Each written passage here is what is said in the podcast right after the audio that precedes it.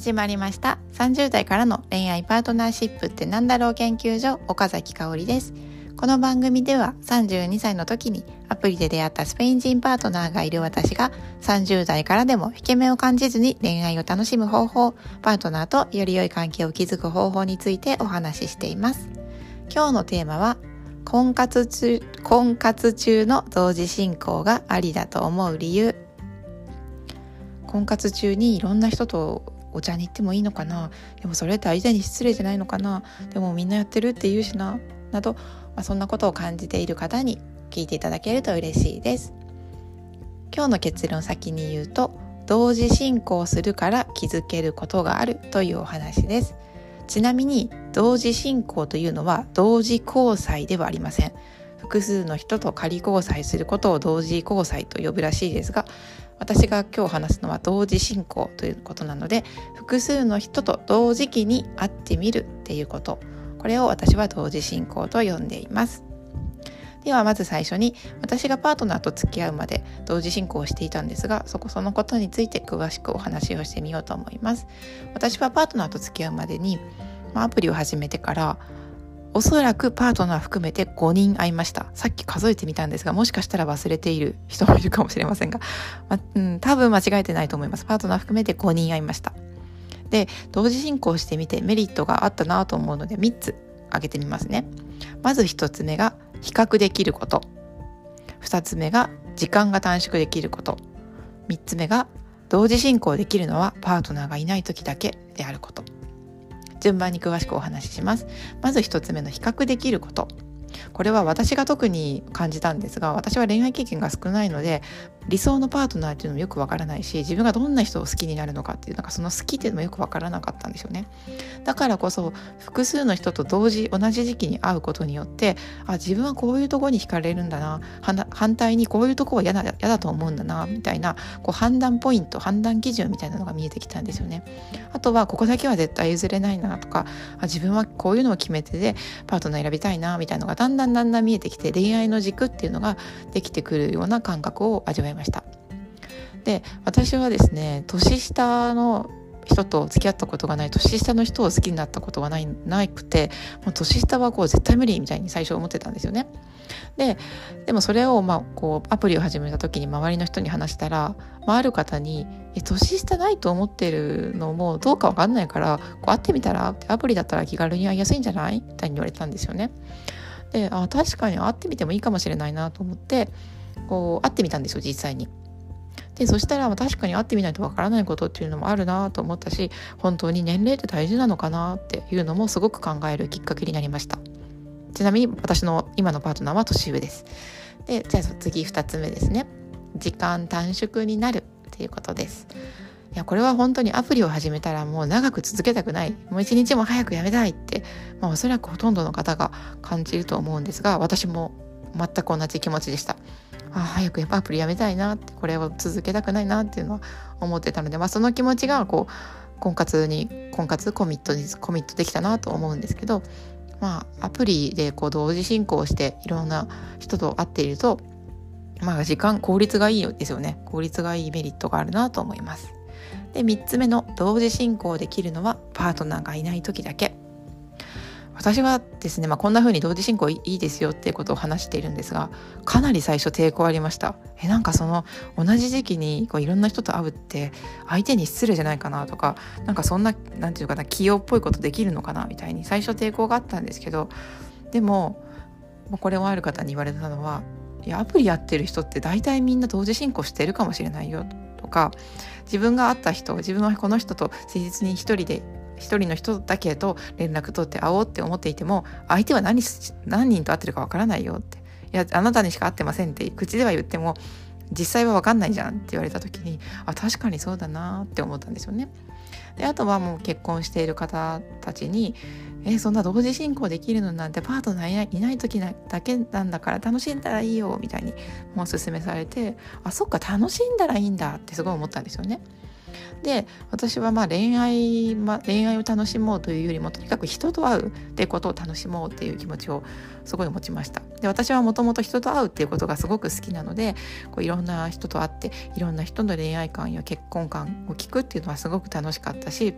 あと質問されると、まあ、自分もこうまあ、どんな恋愛観とか結婚観があるのかっていうのことを質問されると、まあ、どんどん答えるうちに明確になっていくのでそれもすごい面白かったなと思います。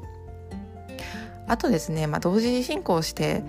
いると、まあ、傷つきにくいし依存しにくいなっていうのは感じました。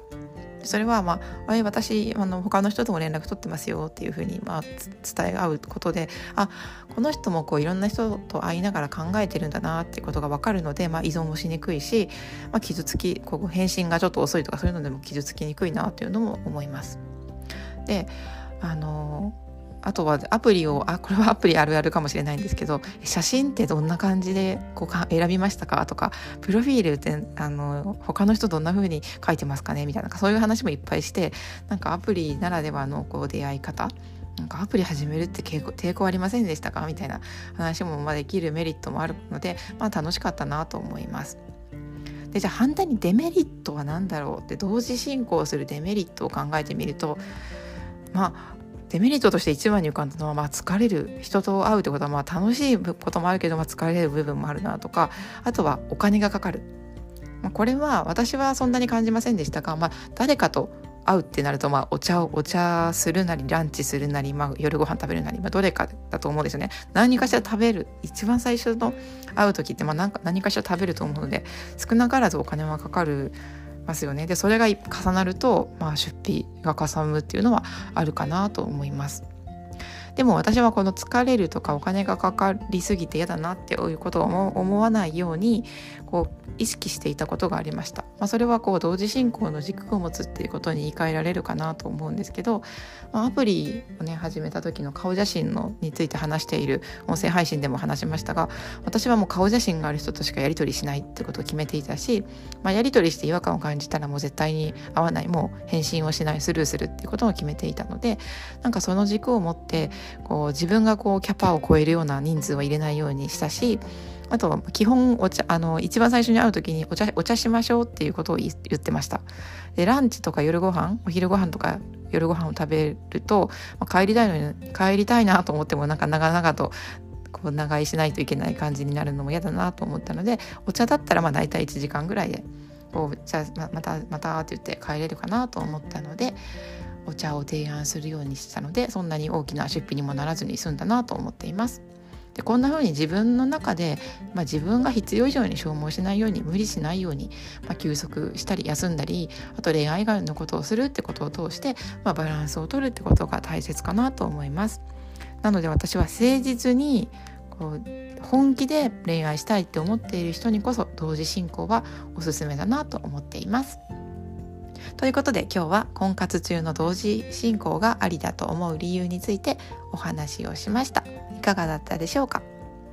私は何事も体験から入るタイプなんですね。例えば英語を学ぶとかコーチングを学ぶっていう時も一人で本をまず買って一人でコツコツ読んで学んでっていうことはもう苦手なんです。できないんですよね。で本買ってもですね読まずに溜まっていくタイプなんですよ。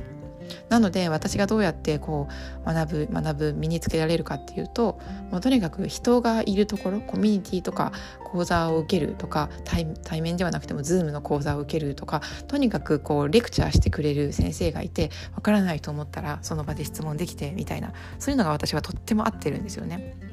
でこれはパートナーが欲しいと思った時も同じでこうパートナーパートナーじゃなくてもこうあのこの人とアプリで会おうっていう予定が決まった方がスイッチが入るんですよね。あこの人と会う予定が決まったからちょっとメイク頑張ってみようとかあ服どれ着ていこうかなみたいになんかそうこうスイッチがやっと入るんですよね。このただただこう婚活本みたいなことを読んでも全然やる気が出なくってむしろ全部本読めなくてみたいなことになるんですよ。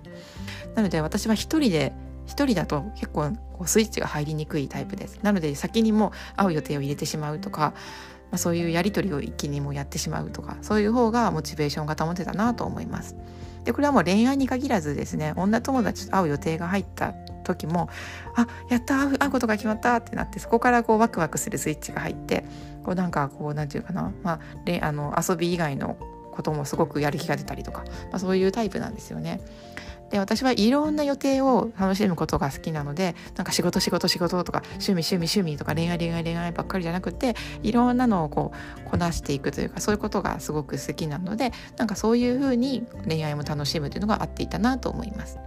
でもしかしたらですね私のとは真逆のタイプでいや婚活の期間パートナーが欲しいと思っている期間はいや他のことはあんまり考えたくないとか他の趣味の予定とか他の予定をいっぱいいっぱい入れたくないっていうタイプの人もいらっしゃるかもしれません。そういう人はもう同時進行したらもう疲れるかもしれないですよね。えこのこの人って誰だったっけみたいになる可能性もあるのでそういう場合はやっぱり自分に合った方法っていうのを見つけるそれをやってやるっていうのが一番だと思うので自分に合った方法で恋愛を楽しめる人が増えたらいいなと思います応援してますじゃあね